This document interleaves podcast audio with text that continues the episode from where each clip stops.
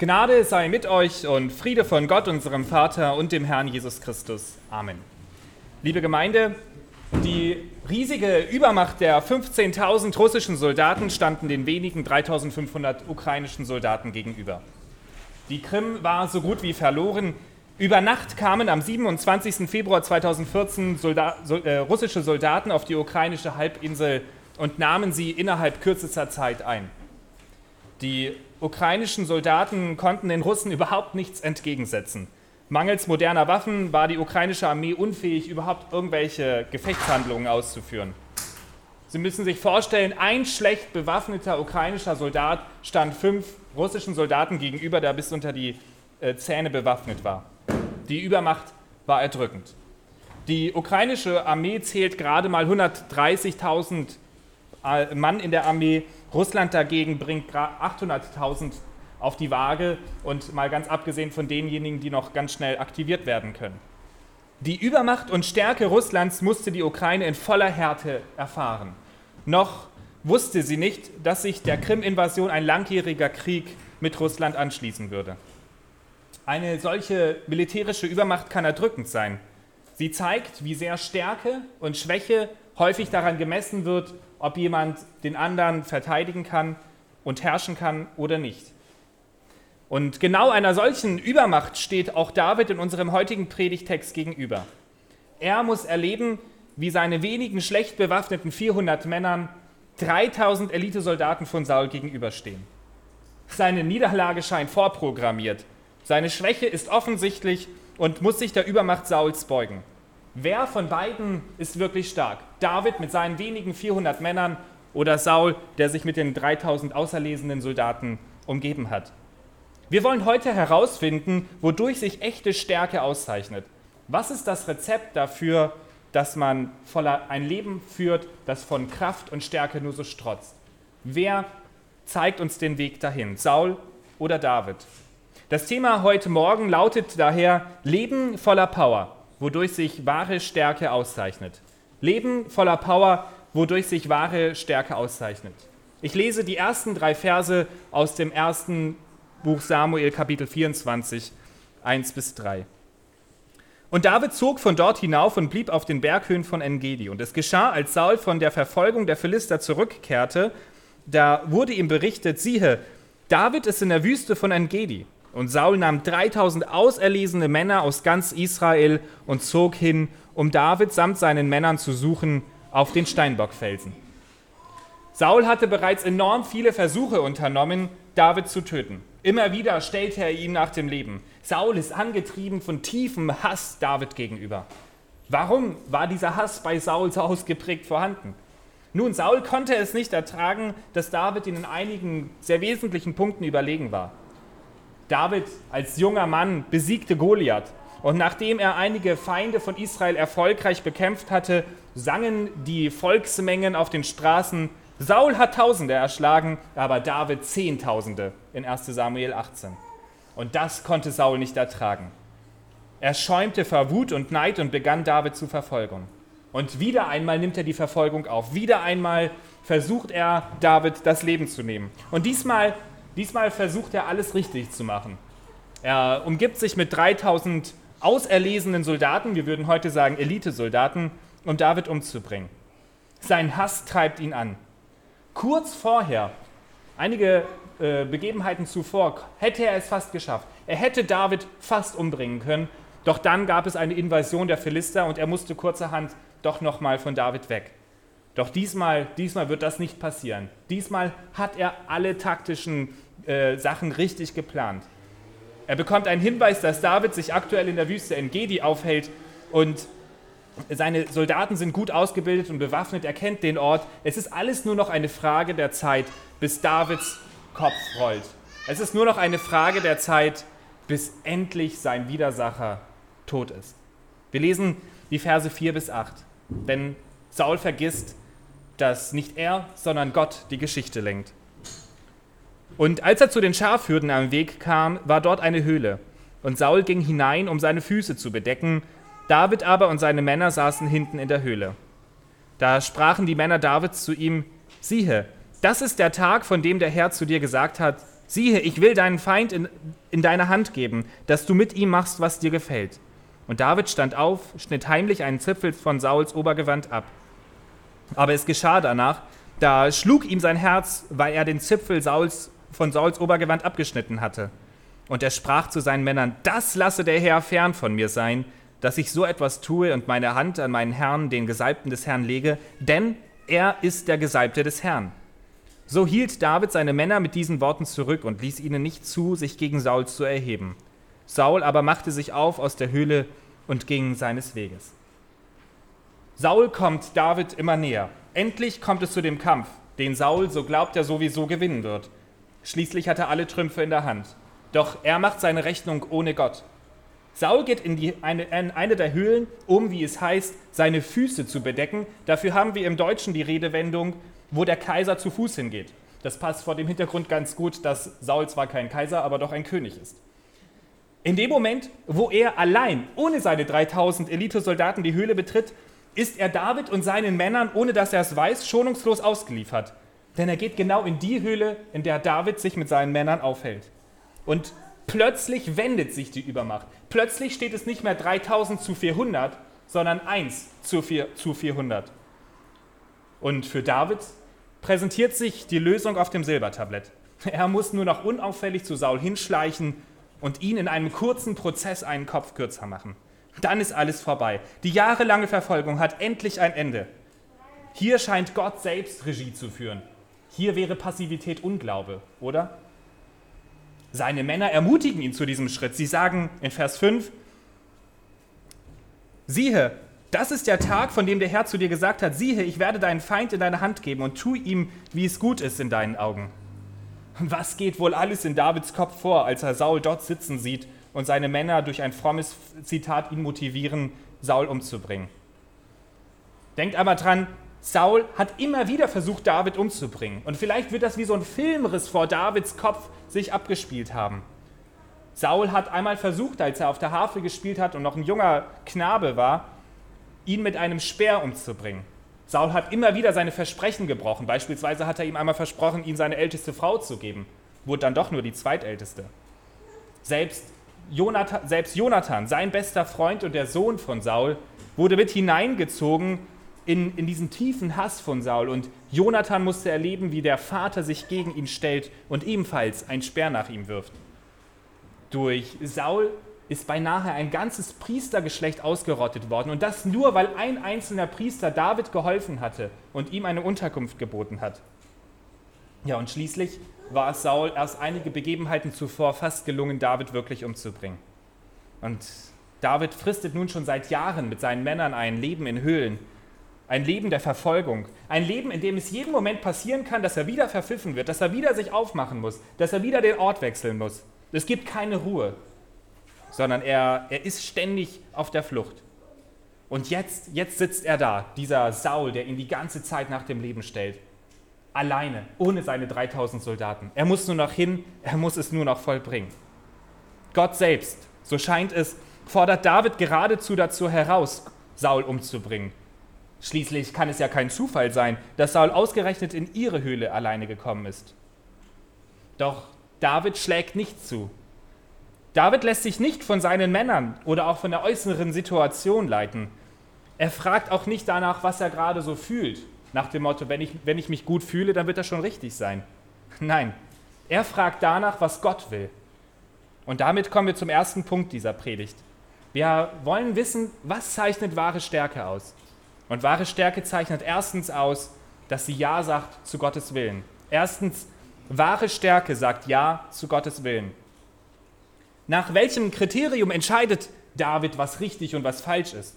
David war ja nicht gefühlskalt. Schauen Sie doch mal in den Text in Vers 5. Da heißt es, und David stand auf und schnitt heimlich einen Zipfel vom Oberkleid Sauls ab. Aber es geschah danach, da schlug David das Herz, weil er den Zipfel vom Oberkleid Sauls abgeschnitten hatte. David pocht das Herz in dem Moment, wo er einen Teil des Obergewands abtrennt. Warum? Vielleicht schlägt ihm deshalb das Herz, weil ihm in diesem Moment die Emotionen so richtig überkommen. Und er weiß, er muss mit diesem Schwert jetzt nicht nur ein Gewand abschneiden, sondern am besten einen Kopf und alles ist vorbei. Vielleicht überkommt ihn in diesem Moment diese, diese, dieser Gedanke, ich, so, es ist so leicht, die Lösung, die kann so schnell passieren. Er ist nicht gefühlskalt, er ist kein Roboter, der einfach in der Bibel liest und sagt, okay, wenn Gott das will, dann mache ich das schon, sondern seine Gefühle streiten in ihm. Doch was Davids Stärke auszeichnet, ist, dass er sich in dem Moment nicht von seinen Gefühlen leiten lässt. Er kommt zurück und sagt zu seinen Männern, Vers 7, der Herr lasse es fern von mir sein, dass ich so etwas an meinem Herrn, dem Gesalbten des Herrn, tun sollte, meine Hand gegen ihn auszustrecken. Und jetzt kommt die Begründung, denn er ist der Gesalbte des Herrn. David macht seine Entscheidung nicht von seinen Gefühlen abhängig, nicht von der äußeren Situation und auch nicht von dem Rat seiner Freunde, so fromm er klingen mag, sondern David entscheidet sich für das einzige Kriterium, welches objektiv und unveränderlich den Willen Gottes anzeigt, nämlich der Bibel. In der Bibel heißt es in Psalm 105, Vers 15, Tastet meinen Gesalbten nicht an und tut meinen Propheten kein Leid. David wusste, dass es falsch gewesen wäre, den Gesalbten des Herrn, und das war Saul zu diesem Zeitpunkt immer noch, umzubringen. Obwohl Saul seinerseits schon alles verwirkt hätte, sich als einen Gesalbten des Herrn auszuzeichnen. Er hat so viel Schuld auf sich geladen, hat so viele Fehlentscheidungen getroffen. Und trotzdem war er immer noch der Gesalbte des Herrn. Unter einem so großen Druck zu stehen und trotzdem sich nach Gottes Willen zu richten, das ist wahre Stärke. Wahre Stärke sagt Ja zu Gottes Willen, auch unter Druck. Die äußere Situation scheint perfekt für einen Mord, für einen kurzen Prozess. Die Freunde raten ihm ebenfalls dazu. Und die Gefühle von David sind kaum zu bändigen. Von allen Seiten wird David bedrängt, sich gegen Gottes Willen zu stellen. Die Lösung ist so einfach und in einigen Sekunden vollbracht. Manchmal befinden wir uns auch in solchen Situationen, die scheinbar genau zeigen, was Gott von uns will, weil die äußere Situation es hergibt, weil unsere Gefühle genau das uns weismachen wollen, weil der Rat der Freunde so fromm klingt. Und doch ist Gottes erklärter und offenbarter Wille dagegen. Einige Beispiele. Da ist die scheinbar perfekt passende Frau, die ich liebe und für die ich tiefe Gefühle hege. Bloß weil sie keine Christin ist, kann Gott doch nicht dagegen sein, oder? Da ist der perfekte Bauchplatz für mein Haus. Gott hat es scheinbar so genial geschenkt. Er kann auch nicht wollen, dass wir an einen ganz anderen Ort ziehen, wo wir dringend gebraucht werden, oder? Da ist der nächste Karriereschritt. Ich muss nur bei den Unwahrheiten der Firma meinen Mund halten. Da wird Gott doch nicht von mir erwarten, dass ich dem einen Strich durch die Rechnung mache und die Wahrheit sage, oder? Da ist die Gemeinde, in der ich groß geworden bin, die zwar nicht nach der Bibel lebt und handelt, aber Gott hat mich so eindeutig hier hingestellt mit meinen Kontakten und meiner Verantwortung. Er kann doch nicht will, wollen, dass ich rausgehe, oder? Wir lassen uns schnell beeinflussen von äußeren Situationen, von unseren Gefühlen und werden geprägt durch die Leute, mit denen wir viel Zeit verbringen. Wonach richten wir, wonach richtest du deine Entscheidung aus? Zeichnen sich unsere Entscheidungen durch Stärke aus? Wahre Stärke bedeutet, nach Gottes Willen zu fragen, auch wenn wir in äußerlich bedrängten Situationen sind. Wir müssen sehen, David war kein Übermensch. Es gibt zwei Psalmen, die über die Situation in der Höhle berichten. Einmal Psalm 57 und einmal Psalm 142. Und in diesem Psalm wird deutlich, dass es David alles andere als leicht gefallen hat, diese Entscheidung hier zu treffen. Ich lese aus Psalm 142. Dort betet er zu Gott, genau in dieser Situation in der Höhle. Ich schreie zum Herrn mit meiner Stimme, ich fliehe zum Herrn mit meiner Stimme. Ich schütte meine Klage vor ihm aus und zeige an vor ihm meine Not. Wenn mein Geist in Ängsten ist, so nimmst du dich meiner an. Sie legen mir die Schlingen auf dem Weg, den ich gehe. Herr, zu dir schreie ich und sage, du bist meine Zuversicht. Höre auf meine Klage, denn ich werde sehr geplagt. Errette mich von meinen Verfolgern, denn sie sind mir zu mächtig. David ist im Gebet mit dem lebendigen Gott verbunden. Immer wieder beugt er sich vor ihm und schüttet seine Klagen, seine Sorgen vor ihm aus. Er hält nicht zurück, was in seinem Herzen ist. Und er macht dadurch deutlich, und das ist ganz spannend, er macht damit deutlich, dass er selbst viel zu schwach ist, Gottes Willen auszuleben. Er macht damit deutlich, dass er selbst es von seiner eigenen Kraft her nicht schaffen würde, nach Gottes Willen zu fragen und auch danach zu handeln. Sein Fels, seine Orientierung und sein Kompass war Gott, mit dem er im Gebet verbunden war. Und aus dieser tiefen Verbindung zu Gott schöpft er seine Kraft schöpft er die Kraft, nach Gottes Willen zu fragen und danach zu handeln. Und mit dieser Kraft ausgerüstet, geht er nun, nachdem Saul die Höhle verlassen hatte, ebenfalls vor den Eingang der Höhle und stellt ihn zur Rede. Und das lesen wir in den Versen 9 bis 16. Danach machte sich auch David auf und verließ die Höhle und rief Saul und sprach, Mein Herr und König! Da sah Saul hinter sich, und David neigte sein Angesicht zur Erde und verbeugte sich. Und David sprach zu Saul, Warum hörst du auf die Worte der Leute, die sagen, siehe, David sucht dein Unglück? Siehe, an diesem Tag siehst du mit eigenen Augen, dass dich der Herr heute in die Höhle in meine Hand gegeben hat.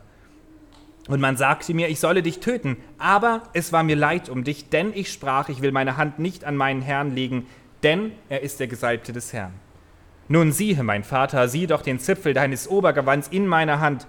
Da ich nur den Zipfel deines Obergewands abschnitt und dich nicht umbrachte, so erkenne und sieh daraus, dass nichts Böses ist in, in meiner Hand, auch keine Übertretung. Ich habe auch nicht an dir gesündigt, du aber stellst mir nach, um mir das Leben zu nehmen. Der Herr sei Richter zwischen mir und dir, und der Herr räche mich an dir, aber meine Hand soll nicht über dir sein. Wie man doch dem alten Sprichwort sagt, von den Gottlosen kommt Gottlosigkeit, aber meine Hand soll nicht gegen dich sein. Wen verfolgst du, König von Israel? Wem jagst du nach? Einem toten Hund, einem Floh. Der Herr sei Richter und entscheide zwischen mir und dir, und er sehe danach und führe meine Sache und verschaffe mir Recht vor deiner Hand. David stellt Saul zur Rede. Aber er, er tut das nicht in einer stolzen, überheblichen Weise. Nein, was tut er, nachdem er aus der Höhle herauskommt? Das Erste, was er tut, ist, dass er sich niederbeugt in den Staub und sich vor Saul niederkniet. Was für eine Situation. David kniet vor seinem Feind nieder, vor demjenigen, der ihn ständig dazu zwingt, in Angst und in der Flucht leben zu müssen. Er kniet sich in den staubigen Boden und neigt sein Gesicht zur Erde. Was David damit ausdrückt, ist, ich erkenne immer noch an, dass du rechtmäßiger König bist. Ich erkenne immer noch an, dass du der Gesalbte des Herrn bist. Demut zeichnet sich dadurch aus, dass wir uns nicht über andere stellen, auch wenn wir im Recht sind. Zu wahrer Stärke, die unmissverständlich Ja zu Gottes Willen gehört, äh, sagt, gehört Demut. Aber Demut kuscht nicht. Demut gibt nicht klein bei. David beugt sich in den Staub nieder, ja, aber er schweigt nicht, sondern er stellt Saul zur Rede. Demut verschweigt nicht die Wahrheit. Demut bedeutet nicht, dass ich einfach klein beigebe und nichts sage. Nein. Demut benennt die Wahrheit in aller Klarheit. Aber sie tut es aus einem demütigen Herzen heraus. Saul hat Gerüchte über, Gerüchte über David gehört, so heißt es. Das Gerücht lautet, David stellt mir nach dem Leben. So ist es zu Sauls Ohren gedrungen. Und anstelle dessen, dass Saul einfach mal nachhakt, mal genauer hinschaut, ob das Gerücht überhaupt stimmt, glaubt er diesem Gerücht und fängt an, David zu verfolgen. David dagegen interessiert sich nicht dafür, was Gerüchte sagen, was Menschenmeinung ist, sondern er fragt danach, was Gott möchte. Und hier sehen wir ein zweites Kennzeichen von Davids Stärke, Wahre Stärke sagt nicht nur Ja zu Gottes Willen, sondern zweitens, wahre Stärke überlässt Gott das Gericht. Während Saul von seinen Gefühlen und seinem Hass geleitet ist, lässt David nicht zu, dass seine Gefühle sein Handeln bestimmen. Er hätte die Möglichkeit gehabt, er hätte Saul in einem kurzen Prozess seinen Kopf kürzer machen können. Aber er tut es nicht, weil es gegen Gottes Willen ist. Und David führt nun eindrücklich Saul vor Augen, dass er selbst schuldlos ist. In Vers 12 hält er ihm vor, Nun sieh, mein Vater, sieh doch den Zipfel deines Obergewandes in meiner Hand. Da ich nur den Zipfel deines Obergewands abschnitt und dich nicht umbrachte, so erkenne und sieh daraus, dass nichts Böses ist in meiner Hand, auch keine Übertretung. Ich habe auch nicht an dir gesündigt, du aber stellst mir nach dem Leben. Während Sauls Stolz und Neid ihn dazu führen, blindlings auf Gerüchte sich zu verlassen und auf Halbwahrheiten hereinzufallen, besteht Davids Stärke darin, dass sein Kompass sich am Wort Gottes orientiert. Er weiß, wer Gerechtigkeit schafft. Er weiß, dass nicht er selber die Macht hat, Rache zu üben, sondern dass allein Gott Rache üben soll. Und deshalb ruft er Gott als Richter an. In Vers 16 sagt er, der Herr sei Richter und entscheide zwischen mir und dir. Und damit beruft sich David auf die bekannten Worte aus dem fünften Buch Mose Kapitel 32, wo Gott von sich selber sagt, die Rache ist mein, ich will vergelten, was wir vorhin in der Lesung auch in Römer 12 wiedergefunden haben. Von Davids vorbildlichem Handeln dürfen wir lernen, Gott ist der Richter und wir dürfen uns auch auf sein Gerichtshandeln berufen und dafür beten. Aber ihr müsst Folgendes sehen. Diese Gerechtigkeit, diese Rache von Gott gibt es nicht auf Knopfdruck. Die Situation ist immer noch die, dass David der kleine David ist, der im Staub kniet und Saul der rechtmäßige König, obwohl er durch seine äußeren Handlungen sein Königtum verwirkt hat. Gerechtigkeit gibt es nicht auf Knopfdruck, sondern manchmal fordert Gott uns heraus, zu warten und dafür zu beten, dass Gott Gerechtigkeit schafft. Aber er fordert uns dazu auf, uns in der Zwischenzeit ganz auf ihn zu verlassen. Er wird definitiv Gerechtigkeit schaffen, aber er sagt nicht wann. Die Tatsache, dass Gott Rache üben wird und dass Gott uns auch Recht schaffen wird, wenn wir mal Unrecht erleiden, die sagt er uns ganz fest zu. Aber manchmal müssen wir lange darauf warten. Wahre Stärke überlässt Gott das Gericht, auch in Bedrängnis. Wie reagiert Saul nun auf diese Situation? Machen wir uns noch einmal klar. Saul ist mit seinen 3000 Elitesoldaten ausgezogen, um David und seine wenigen 400 schlecht bewaffneten Männer zu finden und David zu liquidieren. Während der Notdurft in der Höhle geriet Saul rein zufällig, wir wissen, dass Gott da die Hand geführt hat, in die Höhle der Männer. Und nachdem er aus der Höhle herauskommt, kommt David ebenfalls mit einem Zipfel von seinem Kleid heraus. Und in dem Moment muss Saul spätestens bewusst geworden sein, eigentlich ist meine letzte Sekunde schon vorüber, eigentlich dürfte ich gar nicht mehr am Leben sein.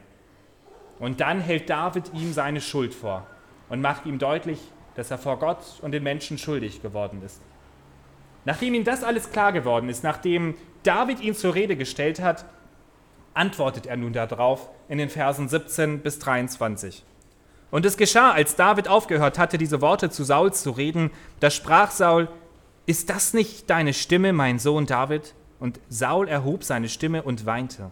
Und er sprach zu David, du bist gerechter als ich, denn du hast mir mit Gutem vergolten, ich aber habe dir mit Bösem vergolten. Und du hast heute bewiesen, dass du Gutes an mir getan hast, weil der Herr mich in deine Hand gegeben hat, und du hast mich doch nicht umgebracht. Und wie sollte jemand seinen Feind finden und ihn friedlich seines Weges ziehen lassen? Der Herr vergelte dir Gutes für das, was du heute an mir getan hast. Und nun siehe, ich weiß, dass du gewiss König werden wirst und dass das Königreich Israels in deiner Hand bestehen wird. So schwöre mir nun bei dem Herrn, dass du meinen Samen nach mir nicht ausrotten und meinen Namen nicht vertilgen wirst aus dem Haus meines Vaters. Und David schwor dem Saul.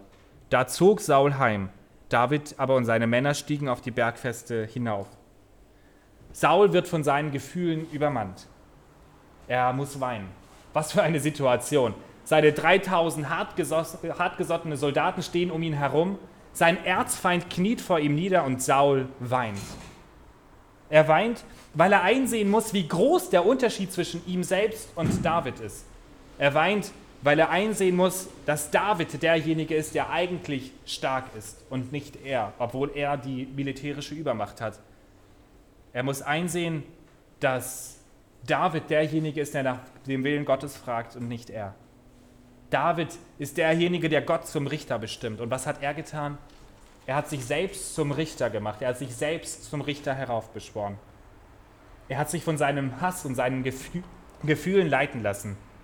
Und damit kommen wir zum letzten und dritten Punkt. Drittens, wahre Stärke deckt Schwäche auf. In der Konfrontation mit David, in der Konfrontation muss er einsehen, dass er der eigentlich Schwache ist. Dadurch, dass David in sein Leben tritt, dadurch, dass David nach Gottes Willen fragt, muss er selber wie so, in so, muss er in einen Spiegel schauen und muss einsehen, dass er selbst derjenige ist, der hier eigentlich schwach ist. Saul sieht ein, dass er falsche Entscheidungen getroffen hat. Er sagt wörtlich, du hast mir Gutes erwiesen, ich aber habe dir Böses erwiesen. Und seine Reue scheint irgendwie so echt. Er weint, er zerknirscht, er gibt mit Worten zu, dass er schuldig ist. Doch ein genauerer Blick belehrt uns eines Besseren. Saul hat immer wieder Reue gezeigt, aber es hat sich nichts in seinem Leben verändert.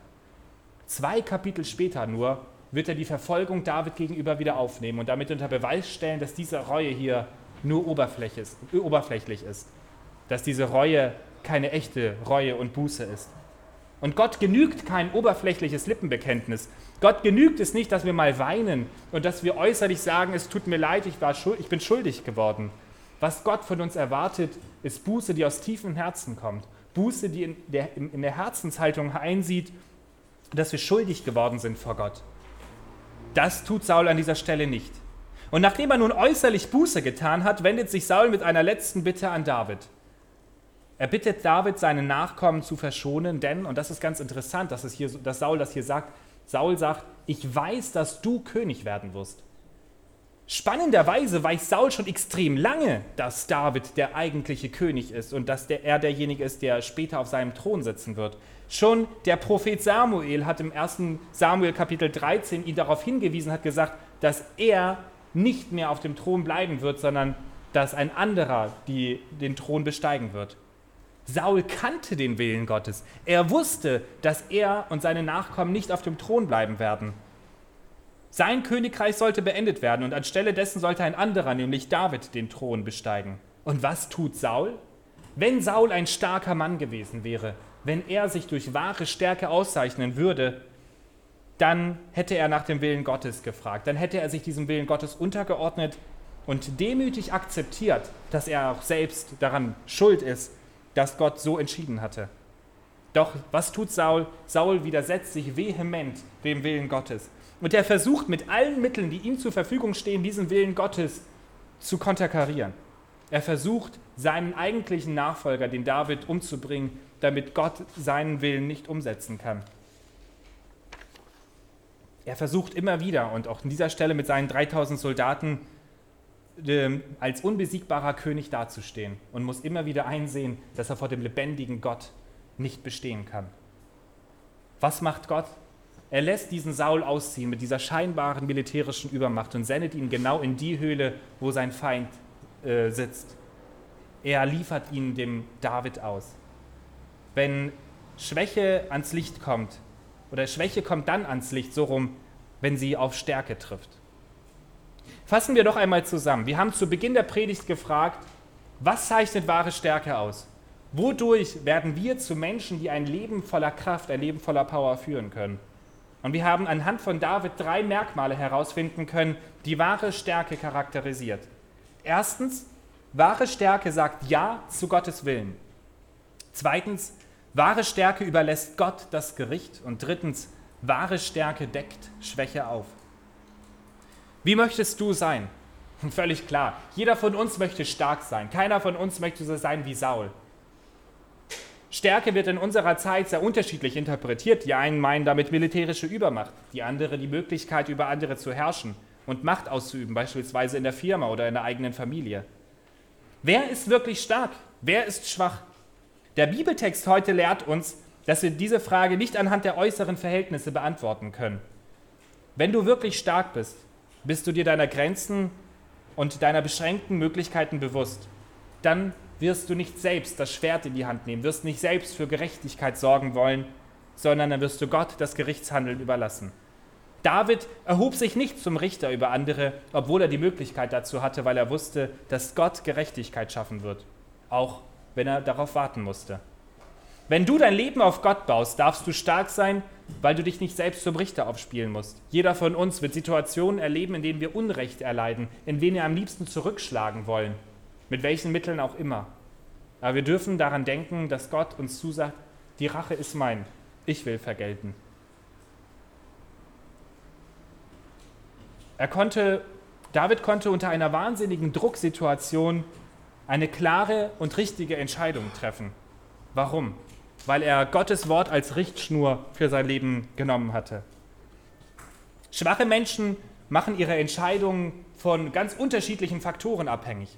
Schwache Menschen machen ihre Entscheidung davon abhängig, wie ihr Gefühl gerade ist. Und gerade unsere Zeit will uns suggerieren, dass unser Gefühl der eigentliche Kompass unseres Lebens sein sollte. Ganz nach dem Motto, wenn du das fühlst und es gut sich für dich anfühlt, dann wird das schon richtig sein. Andere fragen nach äußeren Umständen und sagen, ja, das, das war so eine geöffnete Tür, da, da will wohl Gott, dass ich das und das tue. Andere verlassen sich ganz auf den Rat von Freunden, was an sich nicht schlecht ist. Aber wenn das ein, der einzige Punkt ist, wonach ich meine Entscheidung treffe, ist es definitiv nicht die richtige Wahl.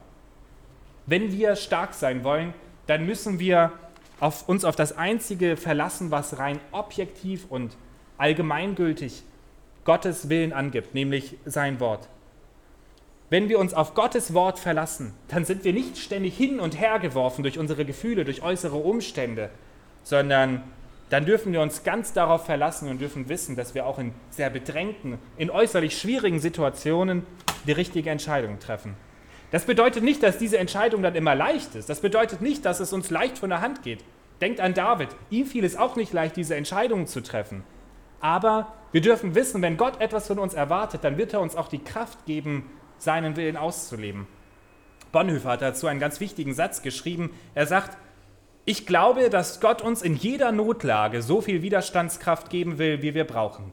Aber er gibt sie uns nicht im Voraus, damit wir uns nicht auf uns selbst, sondern allein auf ihn verlassen. In solchem Glauben müsste alle Angst vor der Zukunft überwunden sein. Echte Stärke zeigt sich dort, wo ein Mensch, wo du dich entscheidest, nicht auf deine eigene Kraft zu bauen.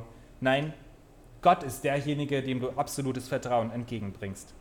Zuletzt noch ein Beispiel, wo wir dieses Vertrauen gegenüber Gott schön sehen können.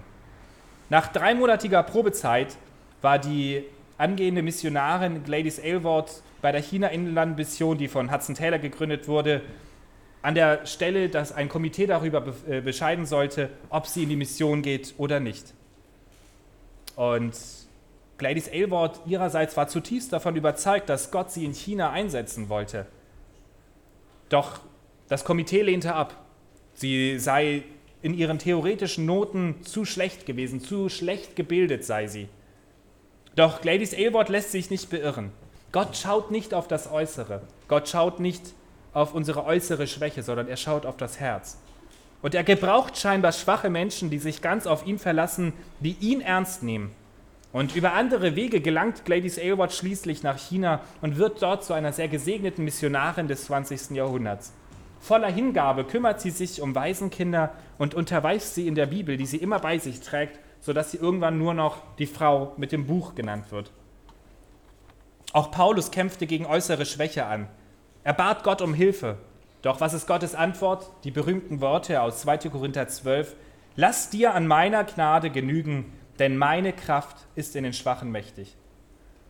Du möchtest voller Power leben, ein Leben, das vor Stärke und Kraft nur so strotzt, dann musst du einsehen, dass du selbst dieses Leben nicht aus dir hervorbringen kannst. Nein, wahre Stärke beginnt dort, wo wir anfangen, uns ganz auf Gott zu verlassen, Gott als den Starken anzusehen und von ihm die Stärke zu erbeten. Nimm seinen Willen ernst Frag nicht nach deinen Gefühlen oder nach äußeren Umständen, sondern nach seinem Willen dem, im, im Wort Gottes. Wenn du das tust, dann wirst du stark sein, auch in bedrängten und äußerlichen, äußerlich ängstigenden Situationen. Amen.